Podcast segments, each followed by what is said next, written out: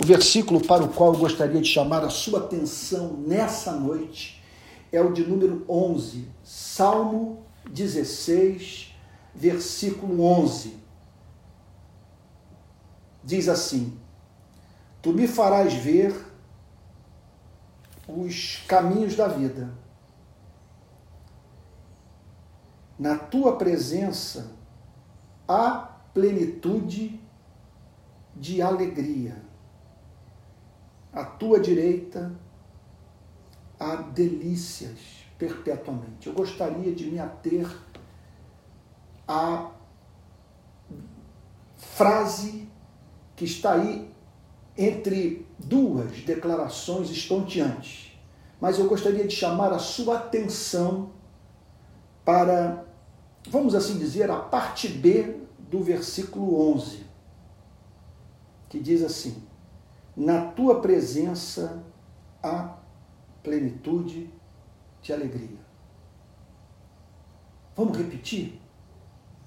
Na tua presença há plenitude de alegria. Portanto, nós estamos aqui diante de uma informação passada pelas Escrituras. O Espírito Santo, então, revelou à humanidade aquilo que a filosofia não é capaz de ensinar, é, de, de, de nos convencer e muito menos de apontar caminho. Que é possível o ser humano ser feliz. Então, essa é a, a, a implicação mais básica dessa afirmação extraordinária. Na tua presença há plenitude de alegria. Então, existe aquilo que nós poderíamos chamar de plenitude de alegria. Vamos parar para pensar no significado dessa plenitude de alegria.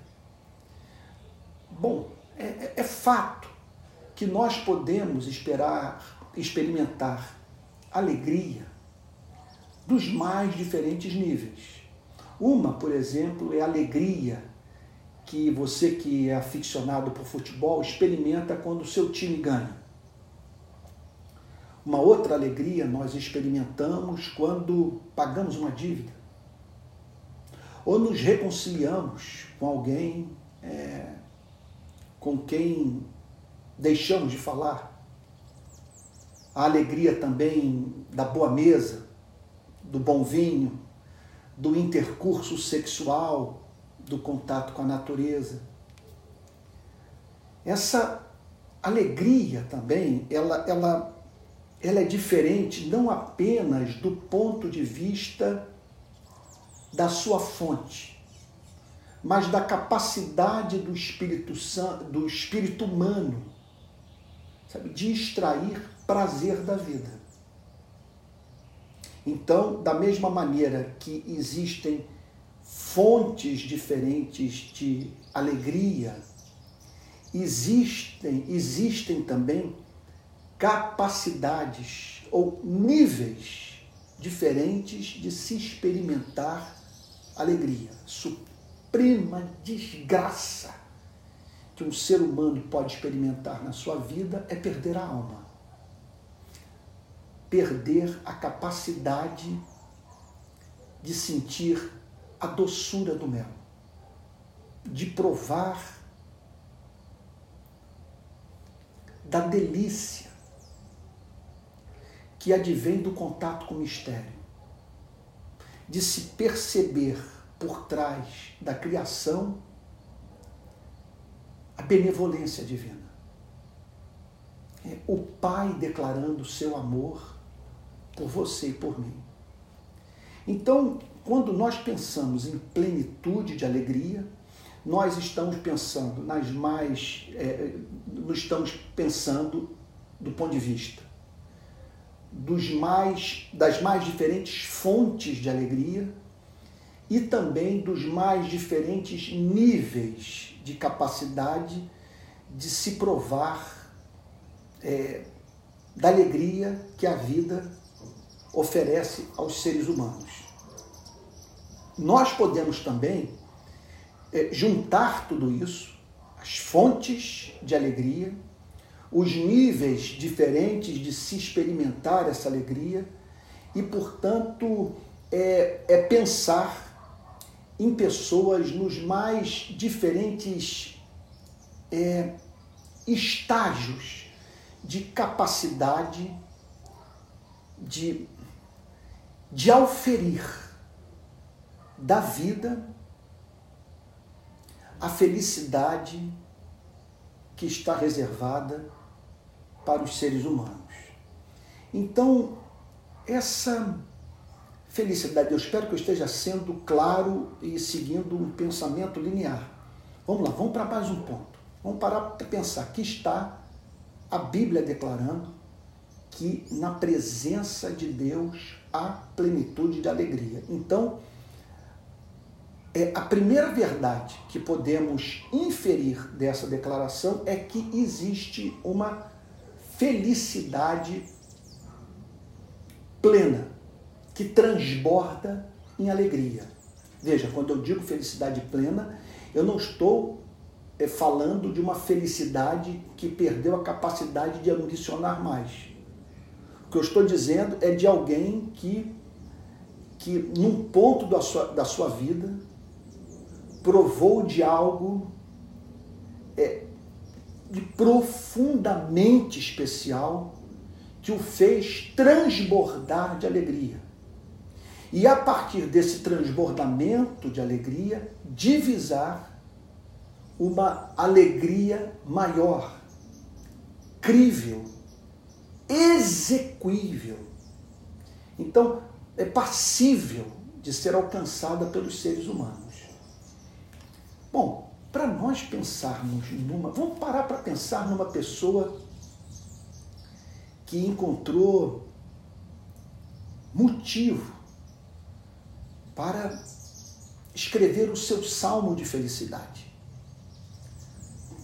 Vamos parar para pensar na, no fundamento de um diálogo que o ser humano pode manter consigo mesmo, de dizer para a sua própria alma: é, é evidente que você encontrou aquilo que tanto ansiou.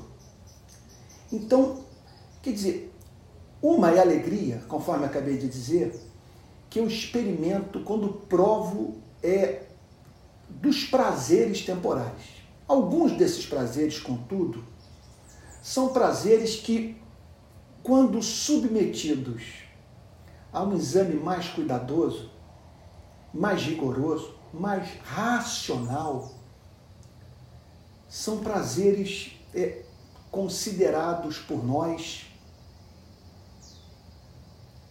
assim como distantes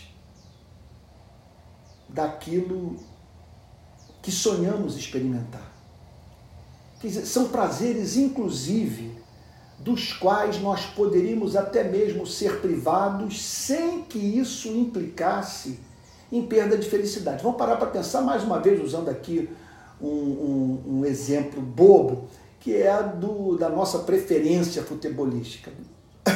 Seu, perdão. Seu time de futebol ganha a partida, é campeão. E aí você para para analisar aquilo.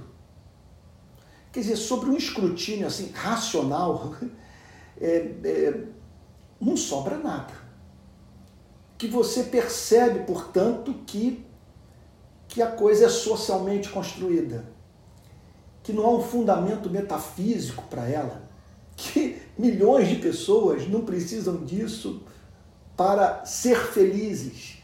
Sabe que isso não é, não é, não é elemento indispensável do real conceito de felicidade. E você lida até com o lado irracional da coisa. Lá está você realmente feliz e, contudo, sem encontrar um fundamento racional para aquela felicidade, porque você é levado a dizer: olha, isso aqui é socialmente construído. E, e há uma guloseima, sei lá, quando comparar, as reais necessidades da minha alma, daquilo sem o que eu não poderei viver.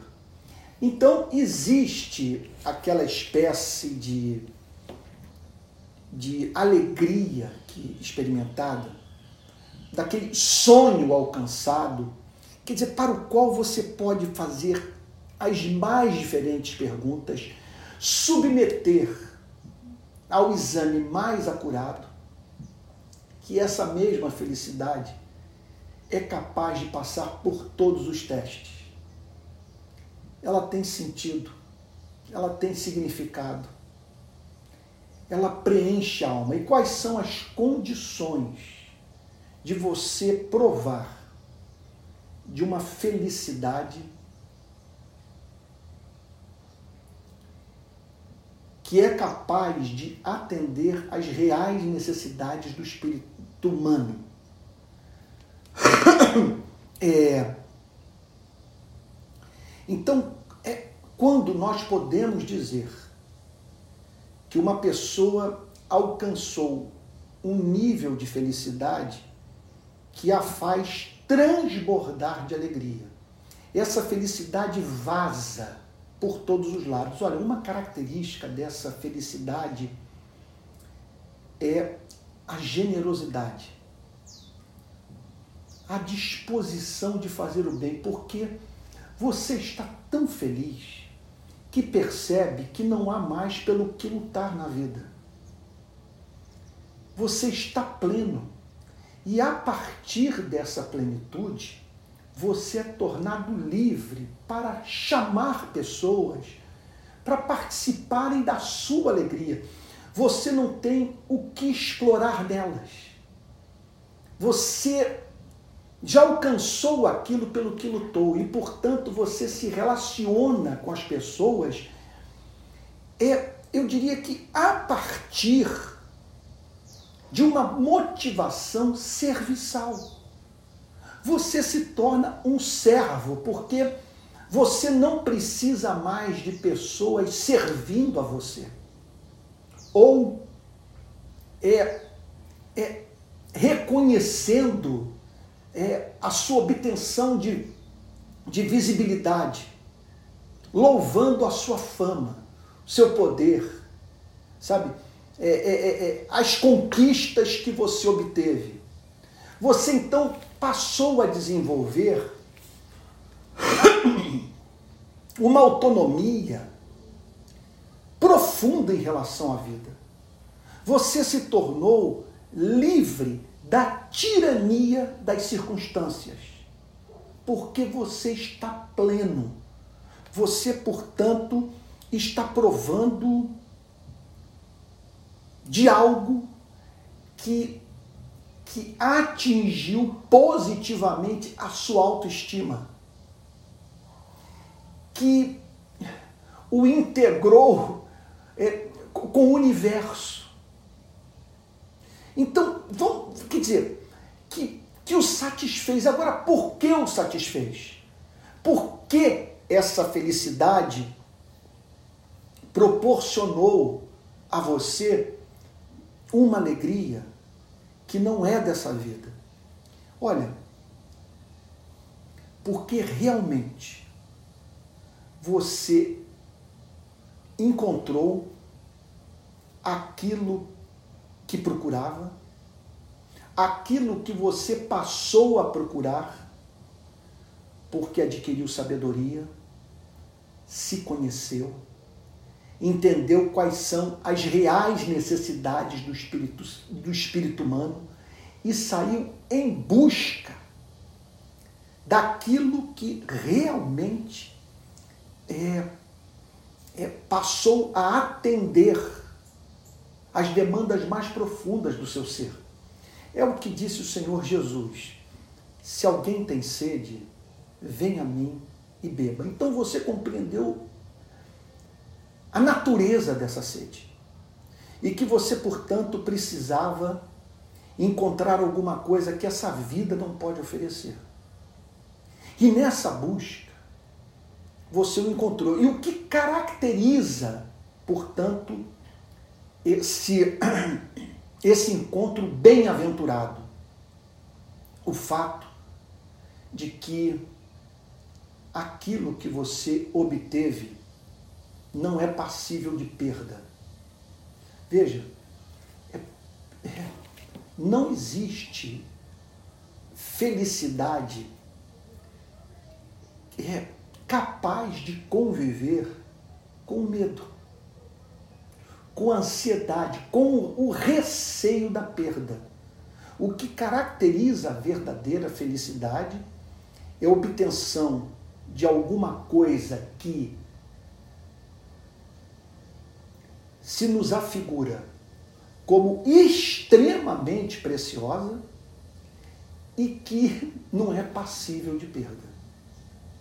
E aí então essa pessoa alcançou um bem excessivamente precioso, repito, e que jamais poderá ser subtraído de sua vida. Quando essa pessoa toma consciência do que lhe aconteceu, que ela alcançou aquilo que procurou, e aquilo que ela procurou e alcançou não poderá ser tomado de sua vida, ela experimenta o que o Salmo 16, versículo 11 declara: Na tua presença, plenitude de alegria. Essa pessoa prova de uma plenitude de alegria.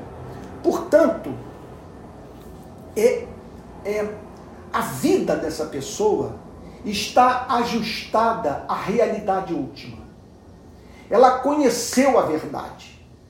Então, a, a sua alma se tornou adaptada àquilo que é capaz de comunicar felicidade ao espírito humano. Essa pessoa provou dessa felicidade e foi tomada de certeza absoluta que esse estado, repito, bem-aventurado, não poderá ser subtraído da sua vida. Então, vamos ao, ao, primeiro ponto?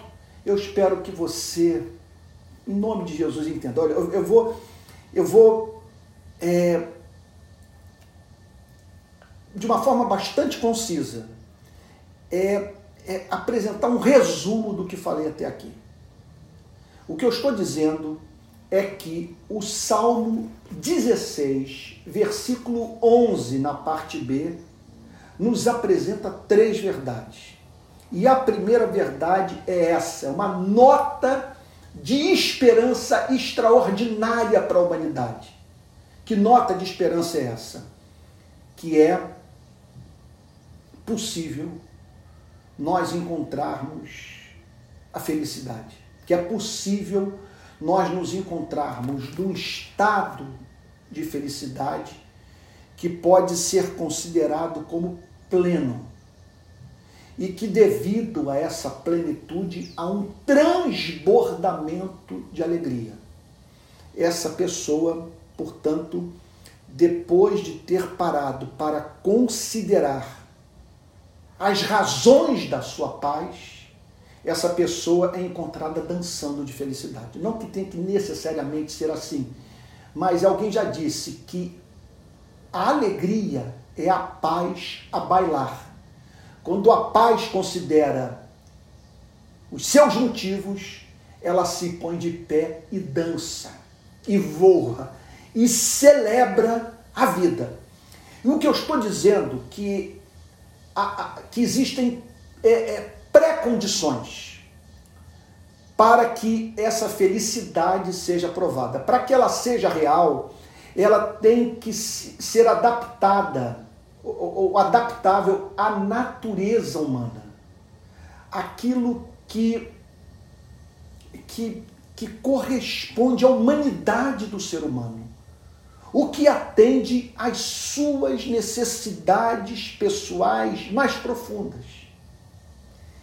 Eu disse que, então, é, é, é que o que caracteriza essa felicidade é essa felicidade é a certeza da sua obtenção. Essa pessoa passou por uma experiência bem-aventurada. Essa pessoa então foi levada à compreensão de que ela, ela compreendeu o mistério, que ela teve um contato com o mistério, que ela discerniu o sentido da existência e que ela, portanto, ajustou a sua vida ao, ao sentido da sua criação. Essa pessoa, portanto, teve o contato com aquilo que a tornou verdadeiramente feliz. E é um elemento indispensável dessa felicidade a segurança. Essa pessoa, portanto, ela foi tomada de alegria transbordante, de plenitude que transborda em alegria, pelo fato dela ter sido levada à convicção de que nada poderá subtrair essa felicidade de sua vida. Entendeu o ponto? Entendeu o ponto? E aí nós vamos para a segunda verdade que o Salmo 16, verso 11, na sua parte B, nos ensina. Nós estamos, quem, quem se sintonizou agora, é, eu gostaria de dizer para você que nós estamos analisando nessa noite, já é noite aqui, chegando, ainda entardecer no Rio de Janeiro, é, nós estamos analisando nesse culto, pronto, aí fica, isso vale para o Amazonas, para o Rio Grande do Sul, para o Centro-Oeste, Centro para todas as regiões do Brasil, para o meu querido Nordeste. Vamos lá, essa passagem nos ensina três verdades. A primeira delas é que é possível o ser humano encontrar plenitude de felicidade. Plenitude de felicidade. É possível encontrar plenitude de felicidade nessa vida. E eu acabei, de uma forma bastante simples, de descrever esse estado de alma feliz, o que o caracteriza. A segunda afirmação é que, devido à natureza da verdadeira felicidade, só Deus é capaz de comunicá-la ao espírito humano. Só Deus pode servir de fundamento para essa felicidade que transborda em alegria. O que o Salmo 16, verso 11, nos ensina é que somente na presença de Deus o ser humano é capaz de encontrar plenitude de felicidade que transborda em alegria. Então vamos simplificar a vida, vamos, vamos agora é, é, simplificar, vamos assim dizer, as ambições da alma. Vamos parar para. Olha, para começar, vamos responder uma pergunta básica o que estamos procurando, o que queremos encontrar. É claro que essa coisa não pode se resumir a uma boa mesa ou a vitória do nosso time de futebol, ou sei lá, até vamos pensar numa coisa mais extraordinária, a capacidade de nós contemplarmos é, é, é, a Via Láctea. Por exemplo, de conhecermos todas as estrelas da galáxia é, da qual o nosso planeta faz parte, ou a qual o nosso planeta pertence. Essa felicidade tem que ser transtemporal, transfinita, transcendente. Nós precisamos de um ser todo-poderoso que seja capaz de bancar essa felicidade e que tenha interesse em o fazer. Por isso que esqueçamos de vez a ideia de nós obtermos felicidade sem a comunhão íntima com o Senhor, sem aquilo que o Salmo 116 fala, na tua presença há na tua presença há plenitude de alegria. Então, a Bíblia nessa passagem nos apresenta uma nota extraordinária de esperança. vamos assim, é, declará-la da forma mais simples possível. É, é, é, é possível ser feliz. É possível experimentar plenitude de felicidade que transborda em alegria. Contudo, contudo, a, a fé cristã é cética quanto à possibilidade do ser humano encontrar felicidade à expensa da comunhão íntima com Deus.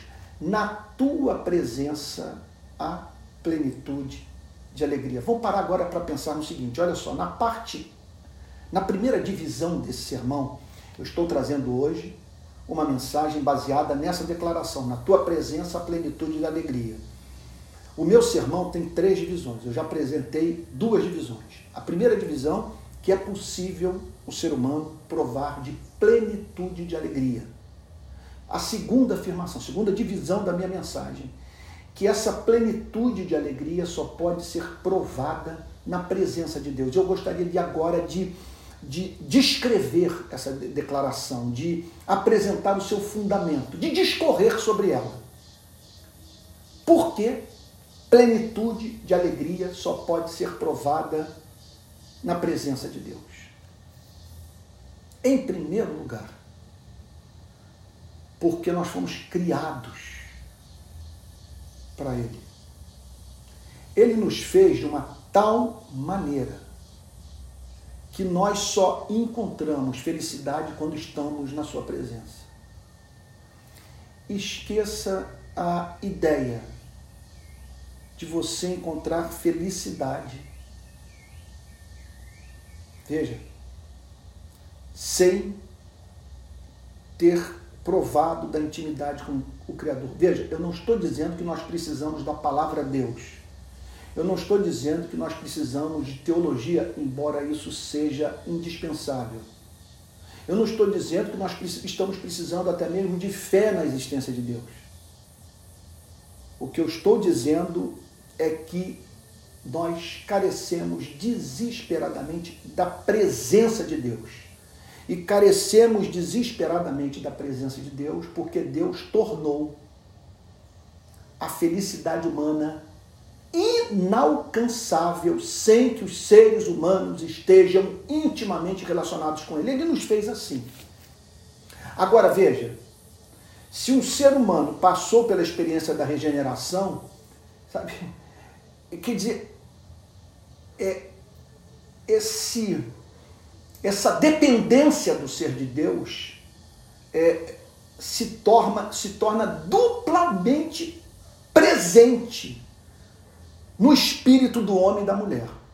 Primeiro, em razão do homem ou da mulher, desse ou dessa, é ter sido criado em mais semelhança de Deus. E segundo, em razão do fato de ter passado por essa obra de regeneração, de ter recebido uma nova natureza que representa o resgate da antiga natureza que foi parcialmente destruída pela queda. Isso faz, portanto, com que o homem volte àquela condição original, a condição de um ser que não imagina é, é, viver longe da companhia do seu Criador. Então, é, então, em primeiro lugar, só existe plenitude de alegria, alegria, quer dizer, plenitude de felicidade que transborda em alegria na presença de Deus, porque Ele nos fez assim. Sabe? Ele nos fez para nós dependermos dele, para nós não encontrarmos descanso, lembrando aqui das palavras de Agostinho, enquanto nós não descansamos nele. Não adianta o cobertor será sempre curto. E a maior desgraça que um ser humano pode experimentar na sua vida é conquistar tudo aquilo que eu almejou em termos de, de conquista temporal e experimentar aquela vacuidade, aquele vazio de alma que é próprio de quem ganhou o mundo porém perdeu sua alma. Bom, é, e nós dependemos dele porque nós, por sermos criaturas feitas à sua imagem e semelhança, nós nascemos com aquilo que Calvino chamava de semen religiones, semente da religião, ou sensus divinitatis, o sentido, o senso da divindade. Então, é, nós nascemos, ainda que, isso, ainda que isso esteja sob escombros e não seja algo que faça parte da vida, da nossa vida consciente, mas faz parte da nossa natureza saber que existe um ser autoexistente, infinito, imutável, único, independente, amoroso, doce, é, benevolente. E que por isso, se esse ser existe, e nós temos consciência da sua existência, como que nós podemos viver sem ambicionar o contato íntimo com esse ser? Por isso, quando Jonathan Edwards, que eu tanto amo, ele, ele leu a, essa passagem de 1 Timóteo, 1 Timóteo, é, capítulo 1, versículo 17. Assim, ao Rei eterno, imortal, invisível, Deus único, honra e glória para todos sempre. Amém. Assim, vou repetir. 1 Timóteo, capítulo 1, verso 17. Assim, ao Rei eterno, imortal, invisível, Deus único, honra e glória para todos sempre. Amém. Jonathan Edwards fez o seguinte comentário sobre esse verso: Quão excelente é esse Deus! E quão feliz é aquele que o conheceu e que o tornou o supremo bem da sua vida. Então, é, permita-me falar aqui da minha própria experiência. O meu contato com o cristianismo é, fez com que, a, que, que, com que essas verdades emergissem na minha consciência. Que verdade? Que há esse ser, que é a realidade última, causa única de tudo o que foi criado. Esse ser é autoexistente, único, infinito, imutável. Doce, amoroso, benevolente, santo. Quando eu tomei consciência desse fato da vida, então você tem o Corcovado aqui no Rio de Janeiro, tem o Pão de Açúcar, você tem a, a floresta amazônica, você tem o deserto do Saara, você tem o sertão do Nordeste, você quer dizer, você tem o sol, a lua, as estrelas, e você tem Deus. E aí você toma consciência do fato de que esse ser existe, que esse ser é, é, simplesmente é magnífico, é majestoso, e que não há nada mais encantador no universo. E aí então você passa a fazer com que você, você passa a, a, quer dizer, você torna tudo aquilo com que você mantém contato na criação, você torna tudo aquilo com que você mantém contato na sua criação sujeito a essa busca. Você valorizará tudo aquilo que pôde auferir da vida na exata proporção do quanto aquilo que você conquistou o aproxima do que de mais santo, belo, majestoso existe no universo. Então eu diria o seguinte: que essa é a desgraça do cristianismo. Entenda o que eu estou lhe dizendo. O cristianismo nos faz pensar nesse ser. E, e, e, e, o ponto também central, o cristianismo nos faz chamar esse ser de pai. Quando você toma consciência de que esse ser único, infinito, autoexistente, imutável, é um pai. O cristianismo o torna obcecado pela ideia de conhecer esse ser, de modo que tudo perde valor, porque de que vale eu, num só relance, poder contemplar toda a Via Láctea, se eu estou privado da comunhão com aquele que está por trás de tudo o que foi criado. E não apenas isso, é, essa visão fantástica da Via Láctea é, poderia me levar para um, um estado de encanto, de espanto até mesmo. Mas eu não poderia comprar, compor um poema para a Via Láctea. Eu não posso dizer para ela eu te amo e ela não pode dizer para mim você é precioso para mim. Só o Pai. Você está entendendo o que, que o cristianismo faz conosco?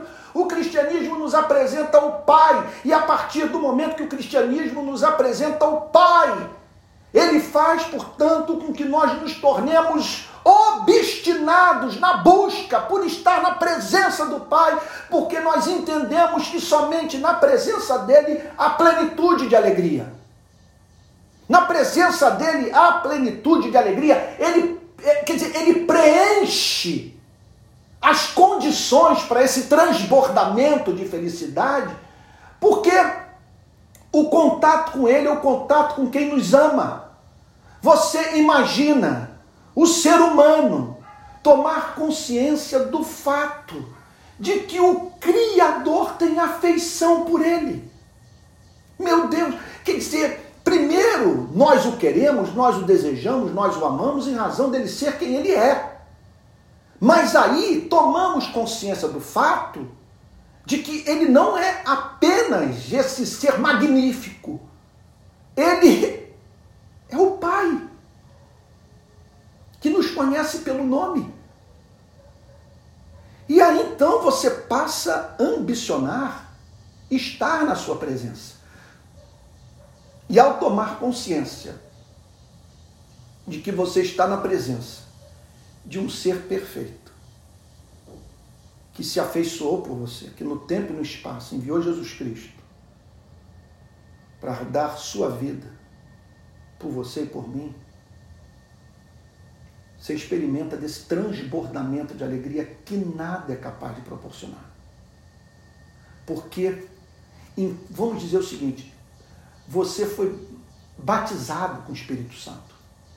O Espírito Santo foi derramado sobre sua vida. Se você não está confortável com a terminologia batismo, que eu uso tanto, e porque se trata de uma doutrina que eu creio da segunda bênção, mas se você não acredita na segunda bênção, você haverá de concordar comigo que existe o que poderíamos chamar de experiência mística com Deus.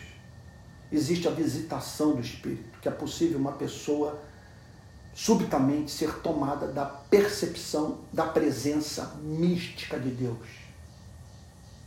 Olha, e ao orares entrarás no teu quarto. E ao entrares no teu quarto, orarás ao teu pai que está em secreto. E teu pai que vem em secreto te recompensará. E pode acontecer, já aconteceu isso comigo, do quarto se encher da glória de Deus. Se encher de amor. Isso pode acontecer.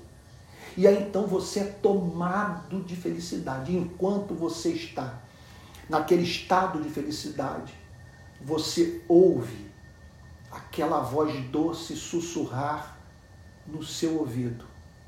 E as minhas ovelhas, ninguém poderá arrebatá-las das minhas mãos. Por isso que na presença de Deus a plenitude de alegria. Não é à toa que nós encontramos dois servos de Deus em Atos dos Apóstolos. Atos capítulo 16 nos fala dessa experiência. É,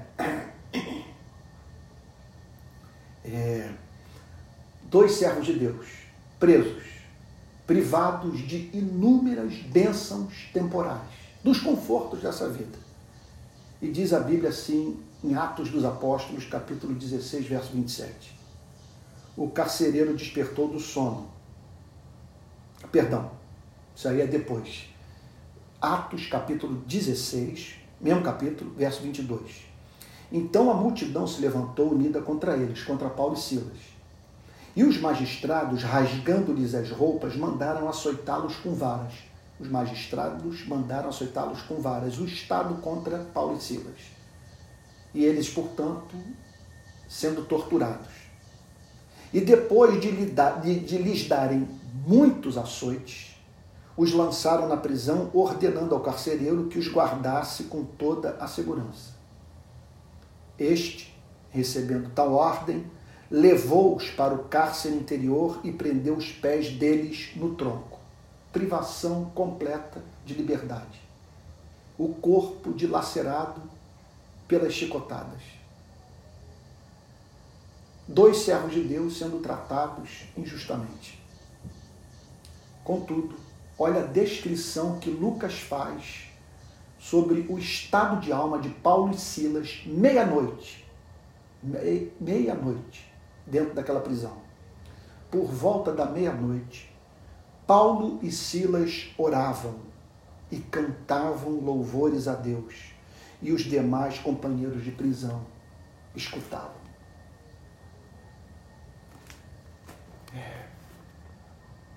Na tua presença há plenitude de alegria. Então, nós já vimos aqui duas divisões. Permita-me ir para a última. Eu disse que essa declaração do Salmo 16, verso 11, na tua presença há plenitude de alegria, nos ensina duas verdades: que é possível o ser humano ser plenamente feliz. Em segundo lugar, que não que, que só o homem é, só pode experimentar da plenitude de alegria na presença de Deus. Ou, invertendo a frase, é, quando o homem, quando o ser humano, homem e a mulher, se vê diante da presença de Deus, toma consciência da sua presença, é tomado de plenitude de alegria. Ou seja, o principal fundamento da felicidade humana é Deus, é o único e que, portanto, nós devemos abrir mão de toda ideia de encontrarmos, seja no que for nessa vida, aquilo que só pode ser encontrado na presença de Deus. E aí, minha última afirmação, última, última verdade que pode ser subentendida dessa declaração, na sua presença, plenitude de alegria. Que, que nos privarmos da presença de Deus é um boicote que nós praticamos contra a nossa vida. Se essa felicidade só pode ser encontrada na presença do Pai, é um crime que praticamos contra a nossa alma é não buscarmos a presença de Deus. Agora observe, quando o Salmo 116 declara por boca do rei Davi que na presença de Deus a plenitude de alegria. Veja, o que está sendo afirmado é que essa plenitude de alegria é subproduto da intimidade com Deus, da percepção da presença de Deus. O que comunica essa alegria não é o contato com a palavra Deus, não é o mero conhecimento teológico. É o conhecimento teológico transformado em, em, em vereda para o encontro com a realidade sobre a qual a teologia fala. Então, na presença de Deus, a plenitude de alegria tem o significado de eh, não apenas fé na sua existência, mas de contato íntimo com Ele. De ouvir Ele dizendo para o espírito humano, para você e para mim: Tu és o meu filho amado em ti eu me comprazo. significa ele dizer para você e para mim: Tu és amado. A, a tua verdadeira identidade é essa. Essa é a grande verdade sobre sua vida. Que eu amo você. O teu verdadeiro ego é um ego amado. Bom, a Bíblia fala sobre experiências místicas com Deus. A mais extraordinária de todas e é mais profunda até mesmo do que o batismo com o Espírito Santo é que se encontra em Efésios capítulo 3, a partir do verso 14, quando o apóstolo Paulo diz assim: Por essa razão, esse aqui é o, é o Everest, não existe nada mais profundo em termos de experiência mística com Deus do que Efésios capítulo 3, verso 14. Por essa razão eu me ponho de joelhos diante do Pai, de quem toda a família nos céus e da terra recebe o nome. Peço a Deus que, segundo a riqueza da sua glória, conceda a vocês que sejam fortalecidos com poder mediante o seu espírito no íntimo de cada um.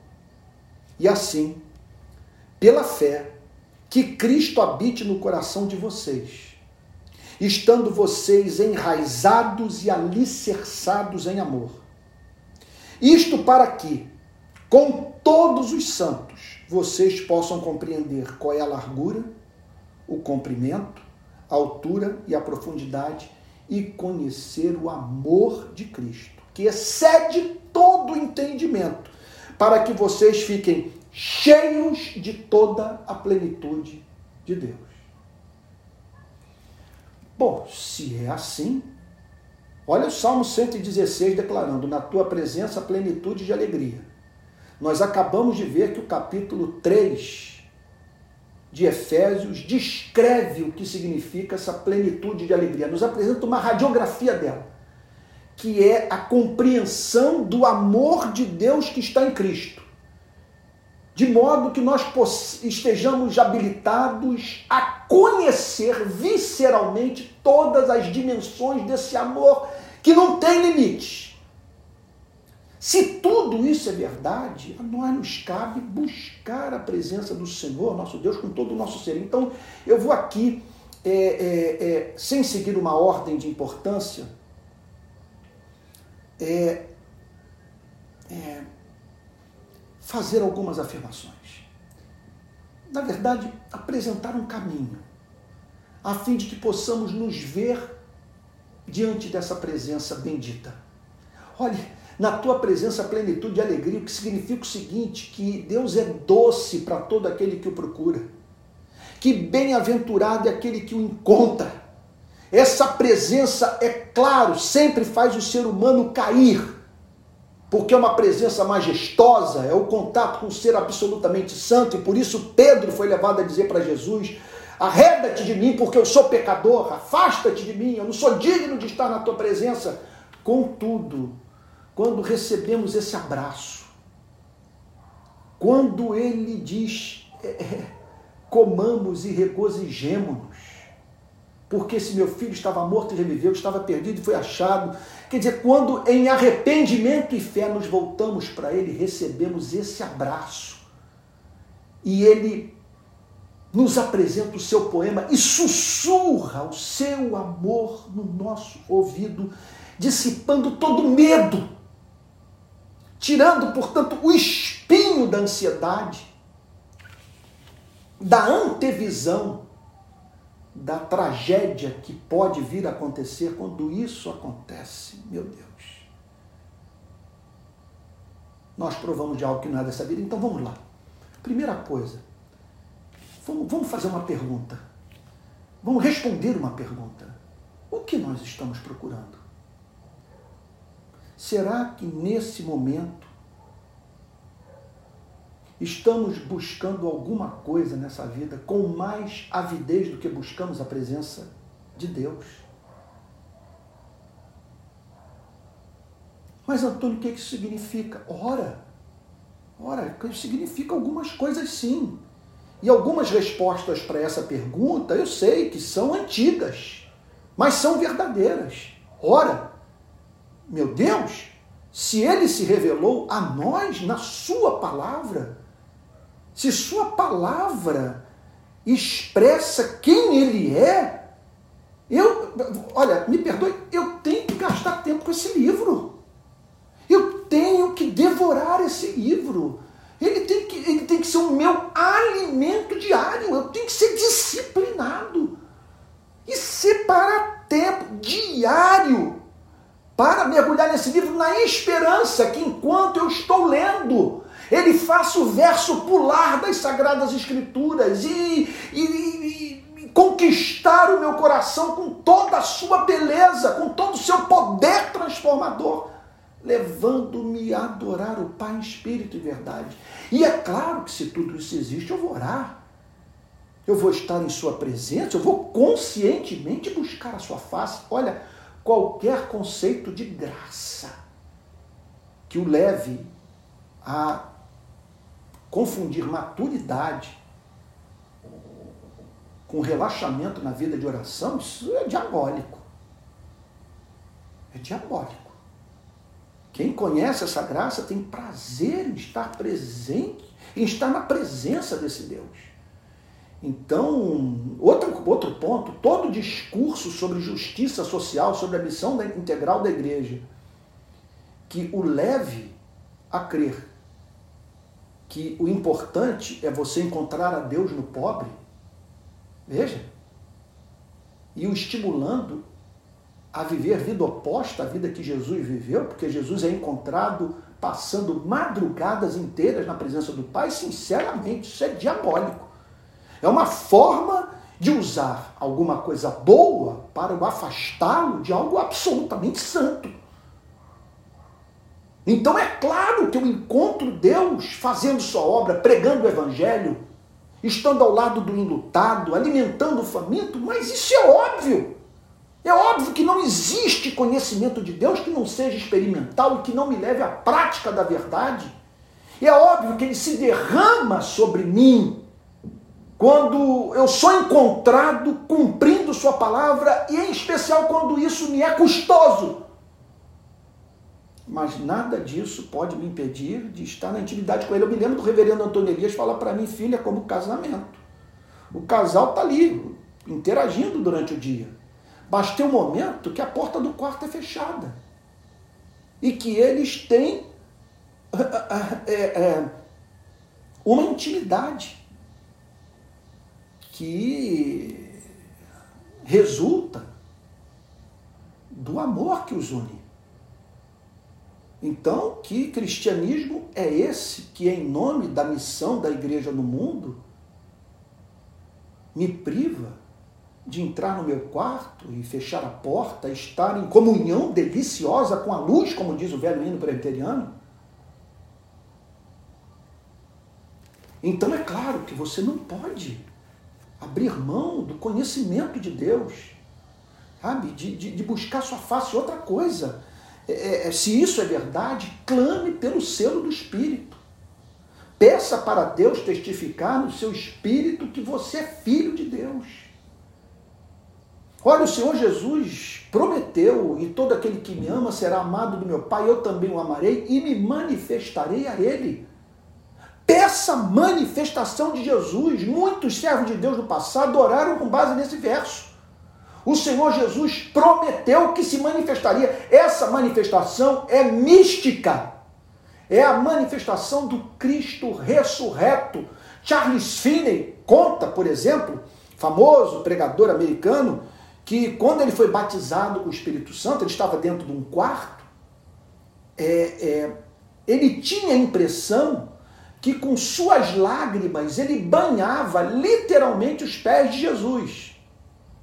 Tamanha era a certeza de que Jesus estava presente naquele quarto. Aí eu pergunto a você: você conhece isso? Não estou perguntando se você é um bom crente, se você dá dízimo, se você frequenta culto, se você gosta de ouvir os meus sermões, se você conhece teologia. Eu estou perguntando se você tem a vida de Deus na alma. Eu estou perguntando é se o pai já disse para você que você é filho amado. E que na sua vida ele se deleita. O que eu estou perguntando é se você está tomado da, da, da, presença de Deus, se você tem um senso da glória de Deus.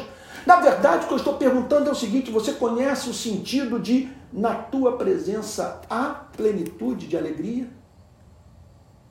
Então, meu irmão, minha irmã, eu estou pregando para mim mesmo. Nós estamos no segundo dia do ano. Bom momento para nós estabelecermos uma aliança com Deus. Senhor, eu vou fazer, eu vou fazer da busca da tua presença o principal vetor da minha vida, o motivo da minha existência aquilo com o que eu mais me ocuparei. Senhor, e procurarei fugir de tudo aquilo que possa me privar da tua presença. Eu quero tua companhia. E qual é o sinal de que você provou dessa manifestação do Espírito de Deus? É a plenitude de alegria. Olha, eu vou te dizer, eu quero, eu quero, falo de modo solene, com santo temor. Não quero ser bombástico. É um orgasmo. É um orgasmo do espírito. Você saberá que provou dessa presença quando se perceber falando o que você nunca disse para Deus. Você o verá como amável, como digno de ser adorado. Você fixará os seus afetos nele, o tornará o supremo bem da sua vida. E por isso, consagrará todos os bens da sua vida. Aquele que o amou e que em Cristo se entregou por você. Vamos ter um momento de oração? Pai Santo, na tua presença a plenitude de alegria, disse o rei Davi. Estamos no segundo dia do ano. E no meu caso, Senhor, talvez alguns outros irmãos que estão me acompanhando nessa noite, Senhor, um homem.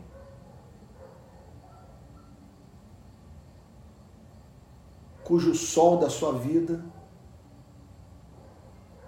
está a caminho de se pôr, porque o que eu tenho de passado é maior do que o que eu tenho de vida pela frente. Por isso, Deus querido, Deus de toda graça, dá-nos bom senso, restaura a sobriedade, a lucidez, concedendo-nos graça para em todo tempo o buscar. Senhor, eu me lembro do livro A Prática da Presença de Deus, do Brother Lawrence, que fala sobre a arte de vivermos na tua presença em comunhão contigo. Concede-nos graça, Senhor, para orarmos sem cessar e provarmos dessa plenitude de alegria, Senhor e de modo que nos tornemos ousadas testemunhas de Cristo. De modo que nos tornemos mais quebrantados, Senhor, e prontos para servir aqueles pelos quais passaremos a sentir misericórdia por não conhecerem a felicidade que experimentamos. Faz assim, Senhor. Não permita que sejamos enganados pela serpente não permita, Senhor, que nos dediquemos àquilo que não é pão, aquilo que não alimenta a alma. Em nome de Jesus, Senhor. Amém. Amém. Irmãos queridos, eu chego ao final dessa mensagem, mas assim, uma, uma ponta de tristeza no meu coração. É, talvez pelo cansaço, por falta de conteúdo, falta de vida com Deus, falta de tudo, eu não expressei o ponto como eu deveria ter expressado. Como que eu gostaria que você tivesse sido, que você tivesse ouvido hoje alguém que tivesse comunicado a você com mais graça, que conhecesse mais a Deus. O que eu espero é que você pegue do que foi falado e, e aproveite o que ouviu de bom. E volte para esse texto. Leia o Salmo, 100, o Salmo 16 todo. E, pelo amor de Deus, busque a face do seu Salvador. Olhe para esse versículo, na tua presença a plenitude de alegria. O busque, portanto, com todo o seu coração. Eu quero falar agora da nossa agenda, dizer que nós temos pelo menos três encontros durante a semana. Domingo de manhã, às 9 horas, que é a escola dominical, são aulas gravadas sobre o catecismo de Heidelberg, todo domingo às 9 horas da manhã. Eu espero em 2022, nesse ano, ter alguns domingos que eu vou poder interagir com os irmãos, tirando dúvidas sobre o sermão, tá bom? Sobre a aula, sobre o catecismo de Heidelberg. Ah, segundo encontro é esse, todo domingo, 6 horas, ok? O nosso culto, o culto da Rede Pequenas Igrejas. E o terceiro encontro é quarta-feira, às 7 horas, que é mais um culto, 7 horas, ou 19 horas, é uma série de mensagens intitulada A Herança dos Redimidos, na, na qual eu, eu abordo é, aquelas passagens das Sagradas Escrituras que comunicam esperança ao seu e ao meu coração. Ok? Paralelo a tudo isso, há a escola de discipulado é um curso de um ano que eu estou ministrando. Eu peço a você que você se matricule, vai fazer bem para a sua vida e vai também dar homogeneidade à rede de pequenas igrejas. Nós estamos formando ali uma identidade, o perfil do membro dessa rede. Então, caso você queira se inscrever, vai lá no, na bio do meu Instagram, ou então daqui a pouco eu vou apresentar o link da escola de discipulado, tá bom? Ou escola de discípulos as aulas anteriores estão todas gravadas. Se você se matricular, você vai, tá, vai ter acesso a todo o material, inclusive a aula que será ministrada essa semana. Então se matricule na Escola de Discípulos. Eu estou preparando também um curso sobre ciência política. É, eu espero que a primeira parte desse curso fique pronta no mais tardar no, no final do mês de fevereiro. Então eu vou falar do ponto de vista da teologia reformada sobre socialismo, capitalismo, comunismo, estado de bem-estar social. Eu estou preparando todo esse material e também vou fazer análises de livros que eu li e que falam sobre essas correntes de pensamento político. Então vou pegar ao homem como o Hayek, por exemplo, que é o, o, o grande mentor do neoliberalismo, tá bom? E vou falar sobre dois dos seus livros importantíssimos. É, vou falar também sobre o Terry Egerton, que escreveu Marx estava certo. Vou falar sobre o Paul Krugman, Paul Krugman que é ganhador de prêmio Nobel, Amartya Sen, também ganhador de prêmio Nobel e tal. Então vai ser um material muito riquíssimo. Qual é o meu objetivo? Prepará-lo para o debate em 2022 prepará-lo a fim de que você conheça as correntes de pensamento, de pensamento e saiba se posicionar com lucidez e de uma maneira cristã. Eu já preparei também, já está pronto um curso de, sobre pregação, arte de profetizar. É o primeiro curso de um total de cinco. Já está pronto, está no Hotmart. Se você conhece algum pregador, algum pastor, fale com ele sobre isso. Se você for lá no Hotmart e digitar meu nome, você vai descobrir o link desse curso e como se matricular. As aulas já estão todas prontas, quem entrar vai poder assistir o curso completo, o primeiro curso, que serão cinco ou seis, tá bom? Também quero lembrar a todos que nós estamos precisando de recursos financeiros. Tem muita coisa para fazer. Nós precisamos contratar pessoas, nós queremos ter uma presença decisiva, importante, significativa no campo missionário, seja ele transcultural, seja aqui entre o, o, o, o nosso país, em especial os despossuídos, os necessitados. Então nós precisamos nos organizar, criar a, a pessoa jurídica do, da rede de pequenas igrejas. Por isso eu quero pedir sua contribuição. Em breve eu lhe apresentarei a conta bancária da rede de pequenas igrejas. Tudo isso está em curso. Mas por enquanto eu vou lhe apresentar um número de Pix, que muito constrangidamente que eu estou usando, que é o meu. Mas eu não tenho alternativa, porque nós estamos precisando de recursos e eu tenho que canalizar esses recursos para algum lugar.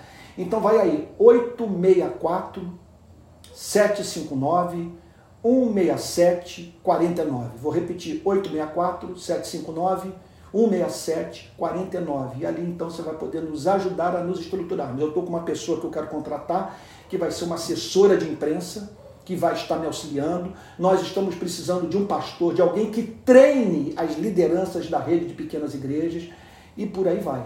Tá bom? Então, é, conto com a sua ajuda. Lembre-se que o principal canal de comunicação interna da rede é o Telegram. Então, eu vou deixar daqui a pouco. É, é eu vou deixar daqui a pouco o, o link do Telegram para você se inscrever e poder receber as informações que circulam entre nós durante a semana. Tá bom?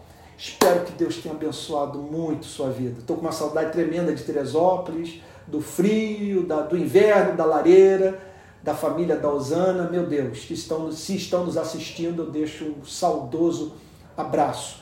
E eu espero que você, por favor, em nome de Jesus, não deixe de organizar os grupos na sua cidade. Olha, por favor, não existe cristianismo sem comunhão com os irmãos. Isso aqui não tem como objetivo privá-lo da comunhão com a igreja. O que eu estou dizendo desde o início é que você não precisa frequentar um templo para estar em comunhão com a igreja. E você não precisa fazer parte de uma igreja de 500 membros para você sentir uma igreja. Essa igreja pode ter 15 pessoas, 10 pessoas, 5 pessoas e é igreja. Desde que a palavra de Deus está sendo pregada, está sendo, e eu estou pregando a palavra de Deus de uma forma é que jamais imaginada pelo apóstolo Paulo, mas me parece que edifica. Eu nunca vou me esquecer da mensagem que nós recebemos no início da rede de pequenas igrejas, de uma irmã que disse: Eu sofro de paralisia lateral, estava frequentando a igreja, contudo a pregação não atendia às minhas necessidades, não estava valendo a pena, até que eu, me, até que eu sintonizei na rede de pequenas igrejas e agora Deus está alimentando minha alma. Muito obrigada por eu me sentir alimentado espiritualmente novamente. Essa, essa mensagem foi decisiva para eu investir nesse projeto. Fora aqueles que estão dizendo eu estou sem igreja, por motivos que, sobre os quais eu tenho falado, e agora eu encontrei o meu, o meu cantinho. Agora, por favor, tente chamar pessoas, porque o ideal, o que eu estou pensando é o seguinte: é essa mensagem, ok? Atendendo a demanda de pregação, a fé vem pelo ouvir e ouvir a palavra de Deus, e se ouvir a palavra de Deus não precisa ser presencial. Pode ser assim, eu só não estou aí, mas você está me ouvindo, sabe? Você só não pode tocar em mim, mas está ouvindo a pregação da palavra de Deus. É, então é algo novo e já é momento de nós fazermos uma eclesiologia para esse fato, que é a transmissão da palavra de Deus em tempo real através da, da, da, da de um canal como esse, através das redes sociais. Então, o que eu peço a você é o seguinte: para que é, é, é, é nós tenhamos uma rede de pequenas igrejas, é importante que você tenha comunhão, que você chame pessoas para participarem desse culto, você se conecte a elas, que haja amor entre vocês e em breve um conselheiro, uma espécie de presbítero seja escolhido, alguém que vai estar cuidando do grupo. E essa pessoa é que nós precisamos, que nós tensionamos treinar em 2022. Tá bom? Então tem muita coisa pela frente. Eu espero que em breve estejamos espalhados por todo o Brasil, inclusive na África e na Europa, nos países de língua portuguesa. Tá bom? Tá por aí. É, é isso. E que Deus tenha te abençoado muito. Vamos repetir aqui a frase do rei Davi? Na tua presença há plenitude de alegria. É possível transbordarmos de felicidade. Só há plenitude de alegria na presença de Deus. E se tudo isso é verdade, a nós nos cabe buscar a presença de Deus com todo o nosso ser, orando, lendo as Escrituras, ouvindo a pregação da palavra e não tendo paixão maior na vida sabe? do que poder estar na presença dele e dizer: eu sou do meu amado e o meu amado é meu. Vamos receber a benção apostólica. Essa mensagem vai ser gravada e você vai poder compartilhar, compartilhar o link com seus amigos, tá bom? Que a graça do nosso Senhor e Salvador Jesus Cristo, o amor de Deus o Pai e a comunhão do Espírito Santo sejam com cada um de vocês, desde agora e para todo sempre. Amém. Uma boa noite, meus amados irmãos. Deus os guarde de todo o coração. E agradeço por tantas expressões de amor que eu vi aqui nos comentários. Fiquem com Jesus.